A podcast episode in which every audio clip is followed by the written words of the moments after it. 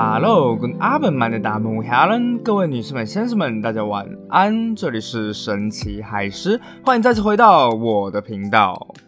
嗨，大家又一个礼拜没见面啦。那上一集啊，我讲到就是台湾史，算是我这一个系列比较少见的东西啊。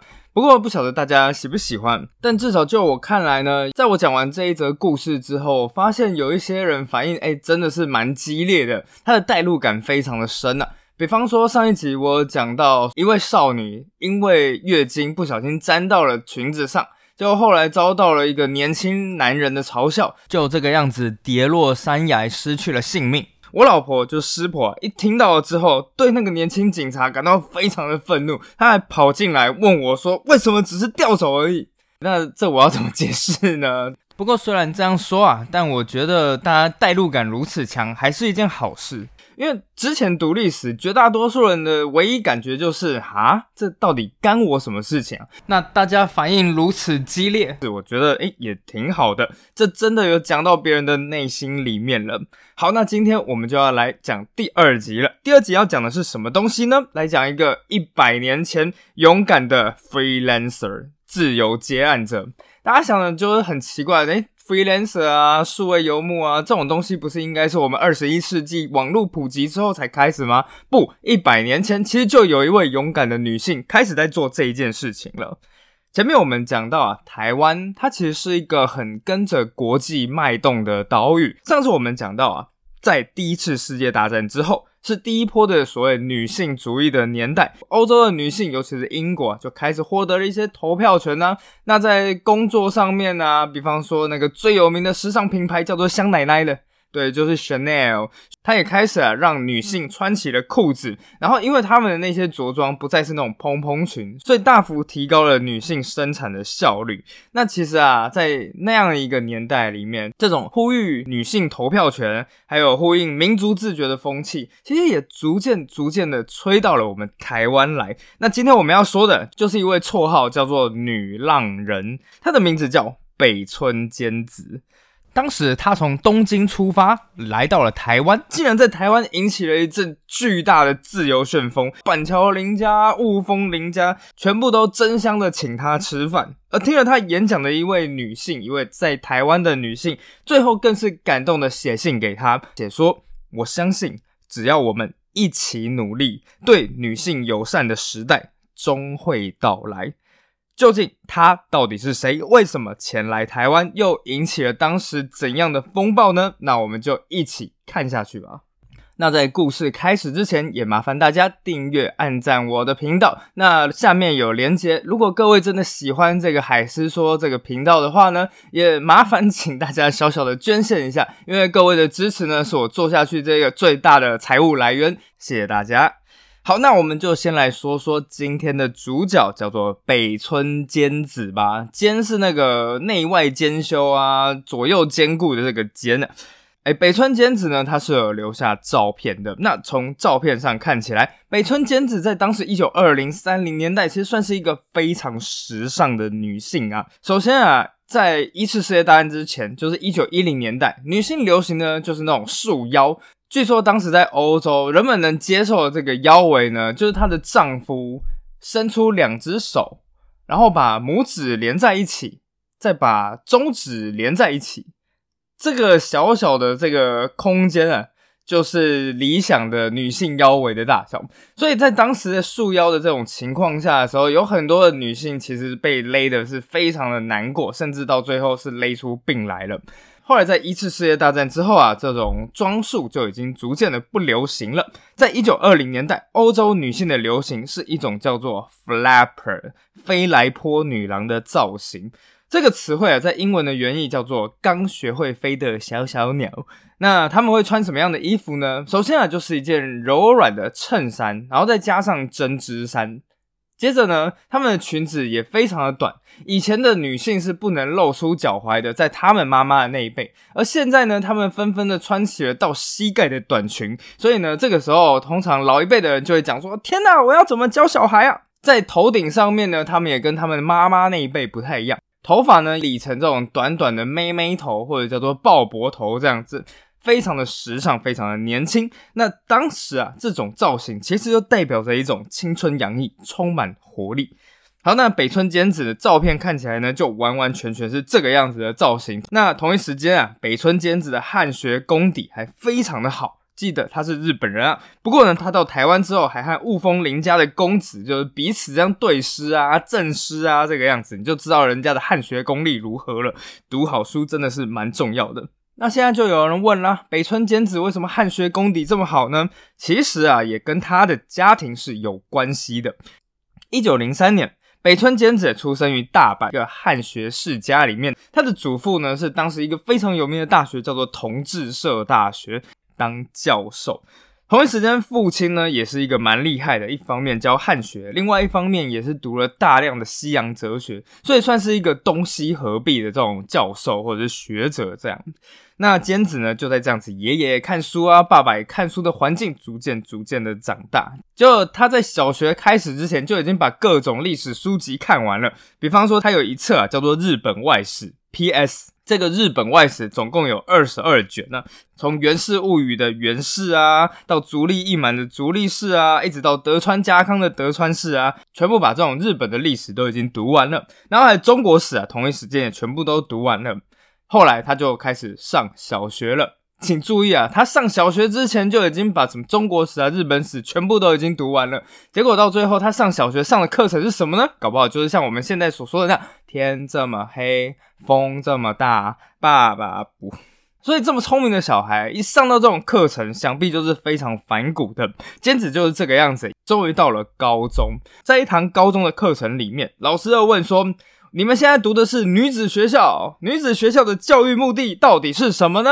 坚子呢，这个时候就站起来，大声的回答说：“女子学校的教育目的就是要教女人怎样变傻瓜。”话音刚落，整个班级的笑声顿时掀开了天花板。当然，老师大概就是气得发抖：“你给我请家长过来！”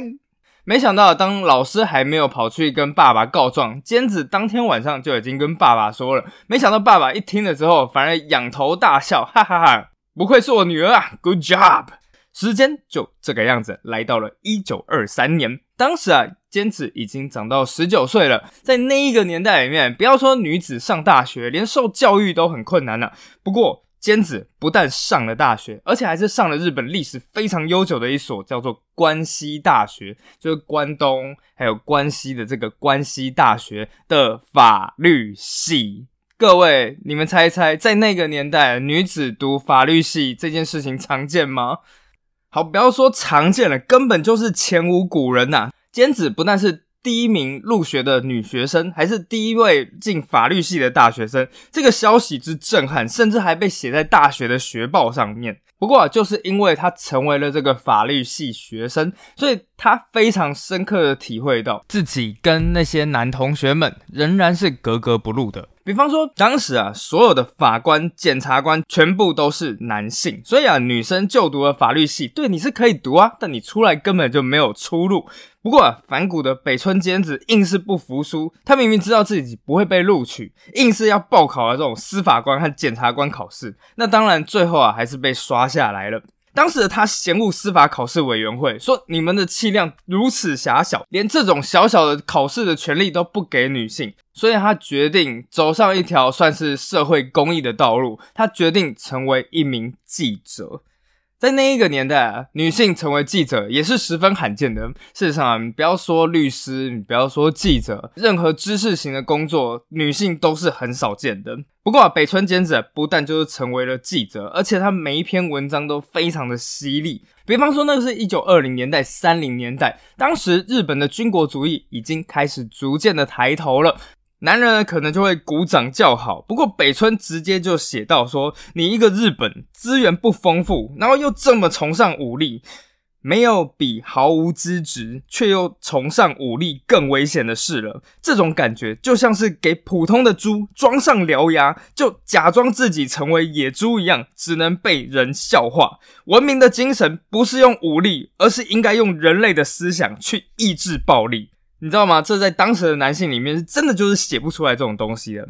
北村坚子当然也是为女性开始发话，他就说女生应该要有投票权，应该要有参政权，妇女不对政治感兴趣，这个国家就不会兴盛。同一时间呢，坚子还是一个道道地地的现场主义者。有一次啊，他为了一则报道，就是讲说咖啡厅里面女服务生的生活情况是如何的。当然，女服务生也没有办法讲得很清楚。这个时候该怎么办呢？北村坚子真的就直接到咖啡厅里面去当起了女服务生的这一份工作，然后再用第一人称的视角写出了这篇报道。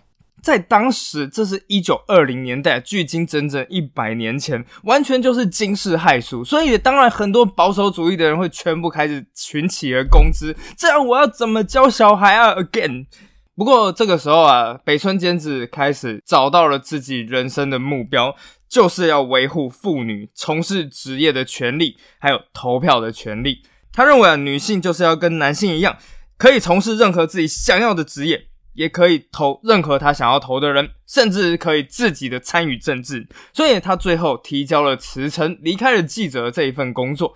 不过这个时候，北村坚子虽然已经没有了记者的头衔，但他也没有闲下来。相反的，他开始成为了游走四方的人，到处在呼吁妇女参政权。此时的他烫着一头短发，身上呢就背着一卡黑色皮箱，到处去演讲。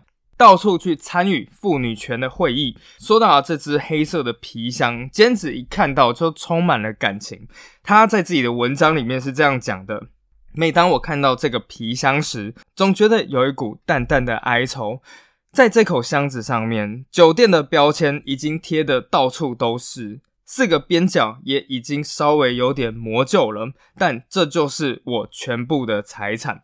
听到这里，你有没有浮现起一个画面，就很像是一个到处流浪的，然后他的行李箱上面到处都是那种飞机的贴纸，这个样子，有没有觉得既视感非常的强？好，那接着呢，他也开始过起了自由发稿人的生活，比方说白天呢，他可能去参加个会议，参加个活动，等到晚上呢，也没有闲着，他开始写文章。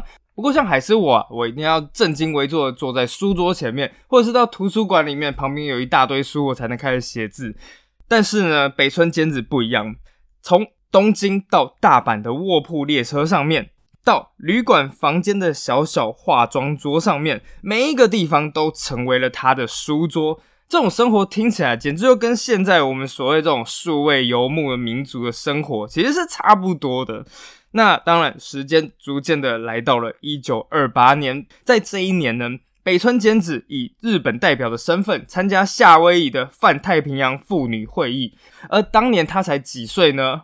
二十五岁，二十五岁，我都不知道我自己在干什么。不过他没有停下来，一年之后，他又跑到柏林参加了万国妇女参政权大会。在会议上面啊，他用流利的英文、德文宣告自己的理想。在柏林结束之后呢，他又受邀到了各个国家，比方说啊，在西欧的英国和法国，在内陆中间一点点的德国、奥地利，再往深处有点到东欧的波兰，最后甚至还到了美国去。等到北川坚子啊风尘仆仆的回到日本时，已经是一九二九年的年底，可能就是十一月、十二月的时候。坚子连行李箱都还没有打开整理，马上就有另外一个人问他说：“哎，尖子啊，你有兴趣到台湾演讲吗？”尖子问说：“什么时候？”对方回应说：“那个就是在十二月底左右。”北村尖子连行李箱都还来不及整理，二话不说就答应了。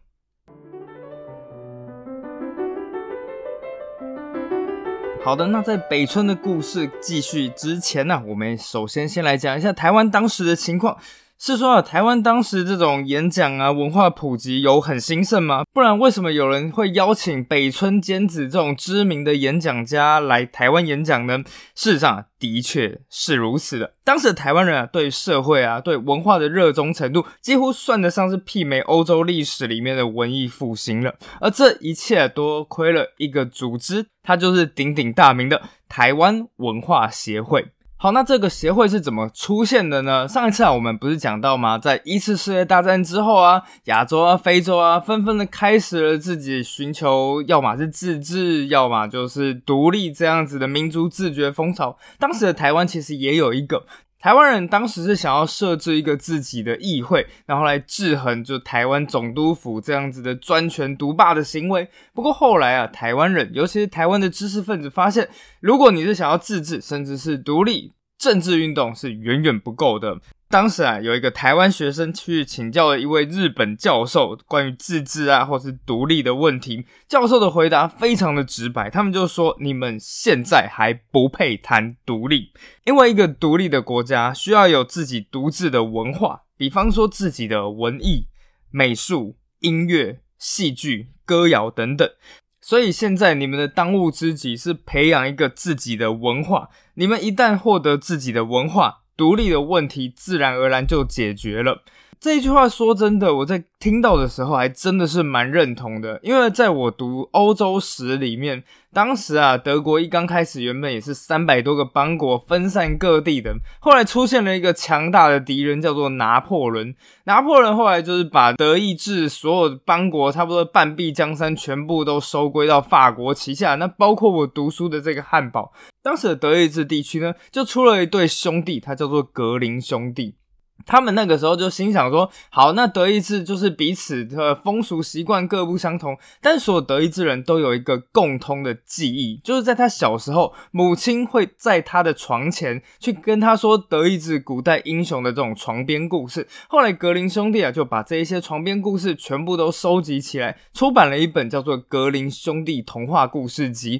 这一个呢，就是变成了德国日后统一的一个根源。所以我一直觉得啊，当你在政治需要做一些任何的改变之前，文化其实是先走在前头的。好，那当众人一想，其实也觉得有道理。因此啊，就在一九二一年，就是北村坚子来台湾的前九年呢，一个新的台湾文化协会就在大道城成立了。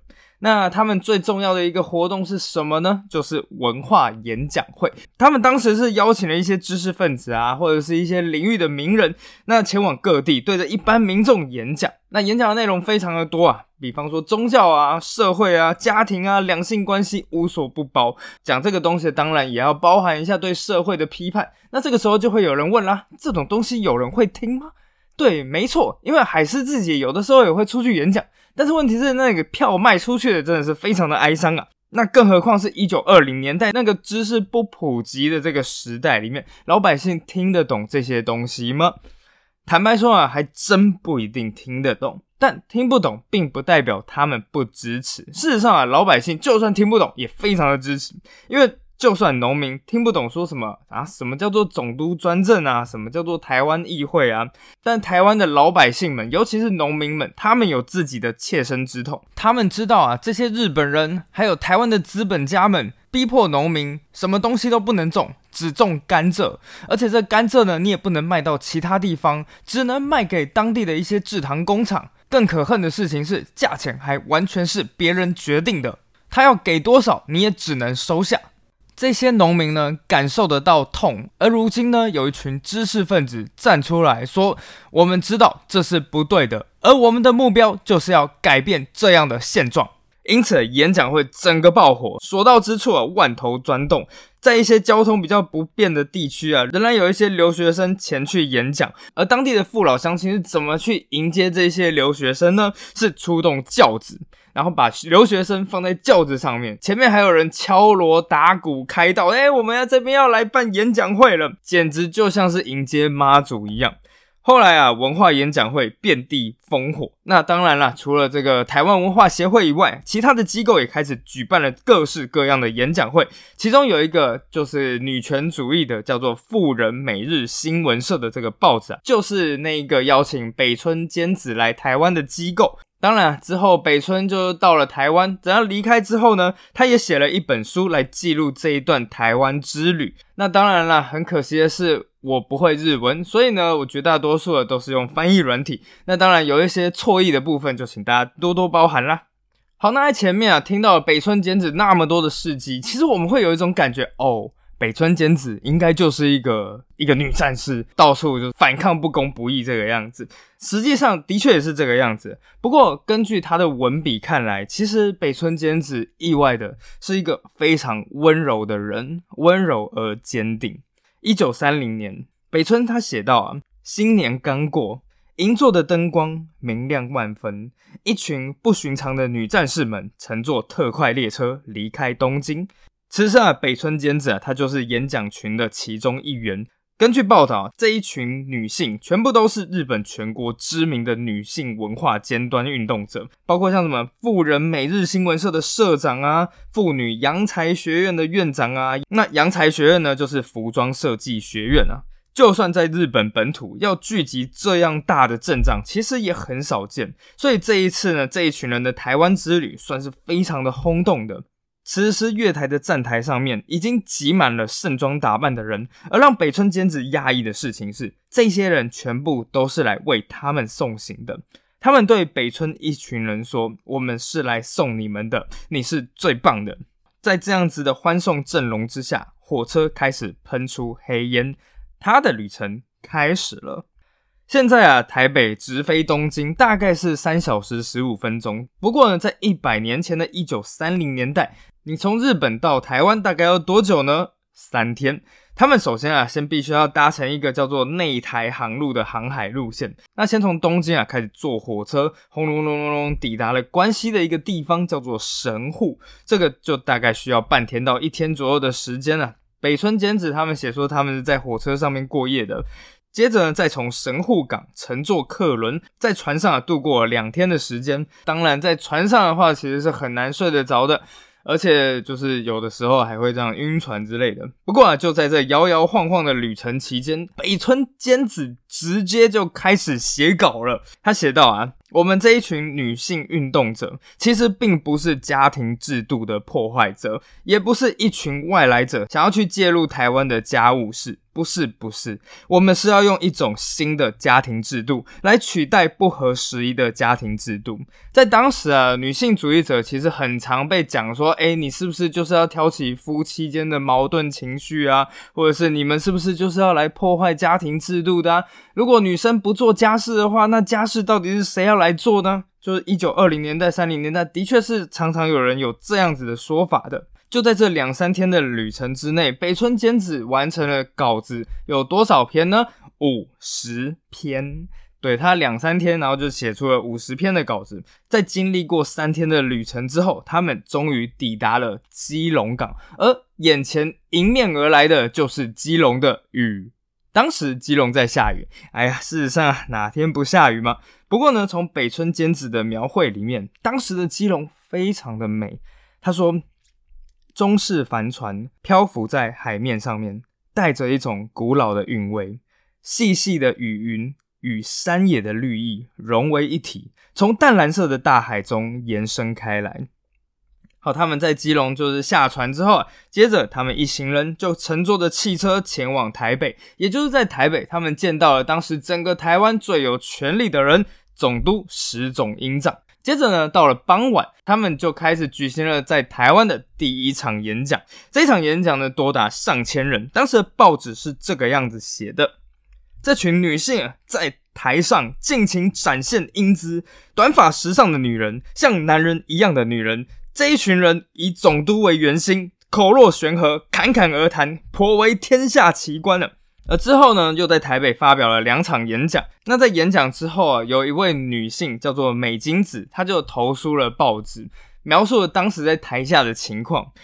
原来啊，在听了这一群女性的演讲之后，台下的男性就说：“哼，你们这一群女人果然还是太年轻了。”而且啊，在男性的听众中，不知为何总是以一种轻蔑的表情来听着演讲。后来，这名投诉的女性得出来的结论呢，就是或许是因为啊，这些男性长久以来一直把女性视为笨蛋，但如今他们发觉这些女性居然比自己还要优秀，所以才会出现这样的反应吧。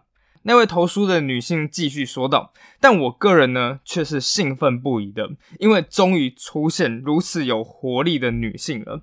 女性啊，你们在人格上与男性平等。”绝对不是男性的玩具，要为今后的世界发展有所贡献，而且也要改变女性是为男人而存在这样的想法。这一段话呢，在我们现在听起来蛮不可思议的啊！女性不是男性的玩具，这不是很正常的一件事情吗？但在百年前啊，也许这就是台湾真实的社会情况吧。之后啊，等到演讲结束，他们就开始也在台湾游山玩水。之后，北村他们就换上了台式的服装，那有可能就是一些比较轻便的汉服啊，这个样子。而且受邀参观了台北非常有名的一个景点，至今都还在，叫做板桥的林家花园。林家花园啊，是一座仿苏州的园林建筑。我不晓得大家有没有去过。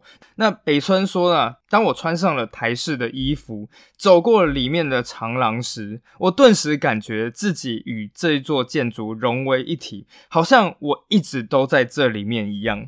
当时啊，有一位台湾人在旁边看到北村坚子这样融为一体的样子，就对北村坚子讲说：“哇，这一身服装真的很适合你，这样的园林，这样的建筑，就应该要搭配这样台湾的传统服饰。”最后，北村就说：“才短短一天的时间，我就融入了岛屿，我深深的爱上了这一座岛屿，也爱上了这里的人。”接着隔天啊，北村也没有停下来，他们就开始了全台的巡回之旅。哎，其实从他的行程看来，真的是非常的忙啊。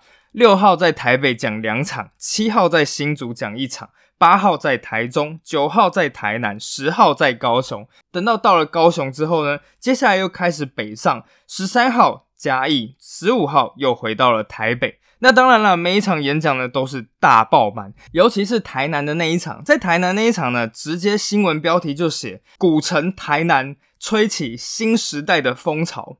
新闻里面是这个样子写的：比预想还多的观众陆陆续续的涌入了会场，演讲都还没开始，就可以感受到大家内心的激动与沸腾。北村坚子以爽朗的语调，不断的引起听众哄堂大笑。他讲解了女性投票权，还有妇女解放运动的现状，同一时间也指出男性文明的缺点，还有造成的不幸。那在高雄场里面，北村则讲到呢，妇女参政权运动即将要引燃熊熊烈火，但是点燃这一把火的绝对不是只有女性，女性参政权运动没有男性的帮助是不可能成功的。如果男性都来支持女性投票权运动的话，三天之内女性就能获得投票权。在场的男性一听到哦，还是需要我们男性的嘛，所以一听到这里，所有男性全部都欢腾起来。哇，是男性就是一个如此单纯可爱的生物。而在台南场呢，有一位女性叫做坂本助之的。这版本的女性啊，她其实好几年前就是北村的粉丝，所以当这一次啊北村一行人前来时，她也非常热情的跑去听讲了。后来她在演讲结束半年，当然北村那个时候都已经回到日本了，她才终于鼓起勇气写了一封信给北村。信的内容其实相当的感人，那我在这边就稍微的把它念出来。信上说：“我叫做版本，我来到台湾已经十五年了，但我不想要像一般的太太一样，只是像寄生虫一样安逸的活着，所以我选择出去工作。不过就是在工作的场合里，我处处都受到了男性的专制之苦。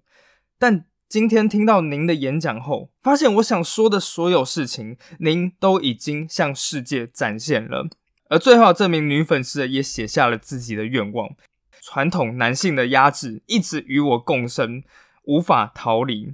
但我相信，只要像您一样这般努力，在经过两三代之后，对女性友善的世界终会来临。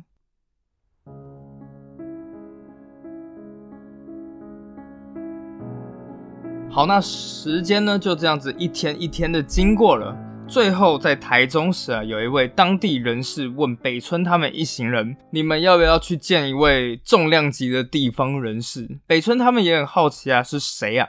结果对方说：“你们要去见的就是林献堂。”好了，对台湾史有兴趣的人绝对都知道林献堂这个人被号称叫做台湾议会之父。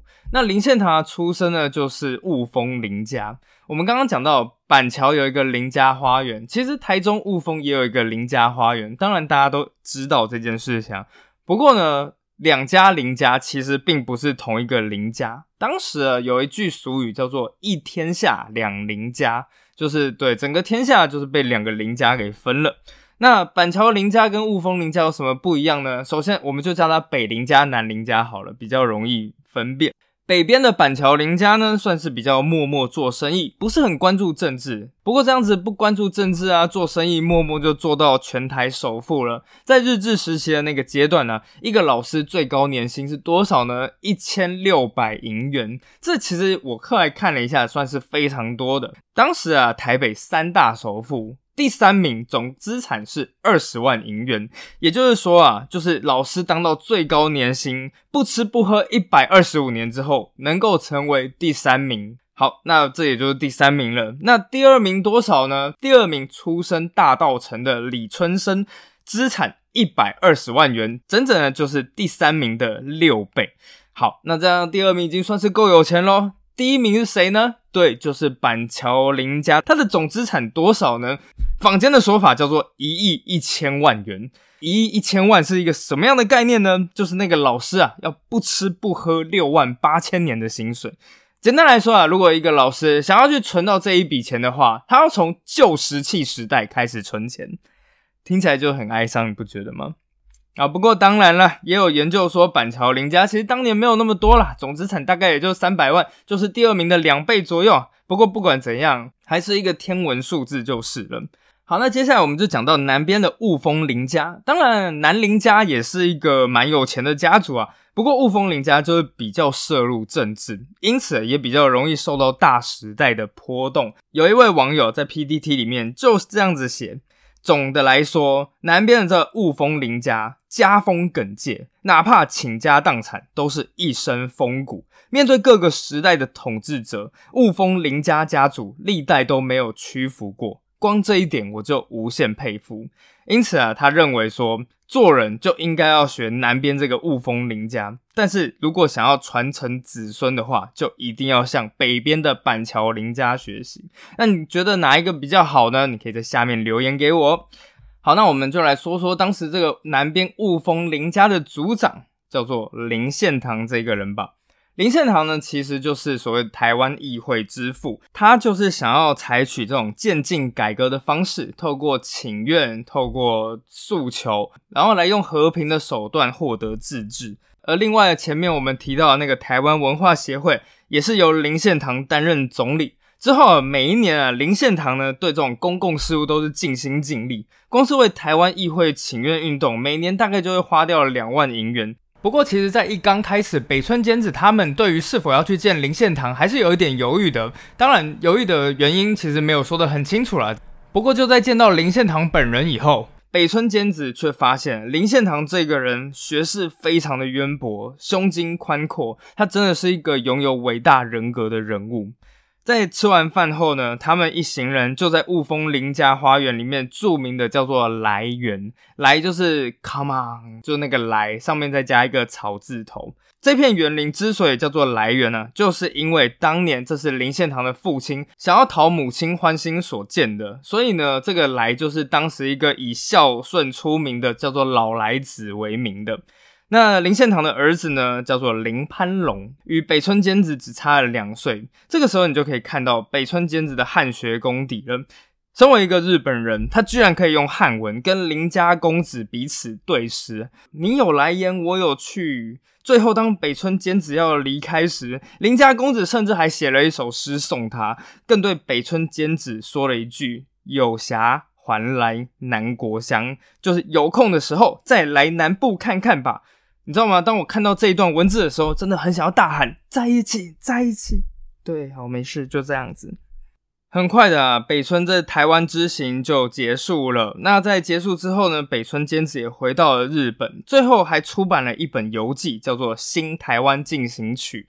这一本书呢，其实就是我今天这个故事的主要资讯来源。而为这本书写推荐序的，其实就是林献堂本人。而北村坚子呢，则是在书里面力挺台湾人。他说啊，林献堂他们主张的台湾议会设置请愿运动，与我们的妇女参政权运动。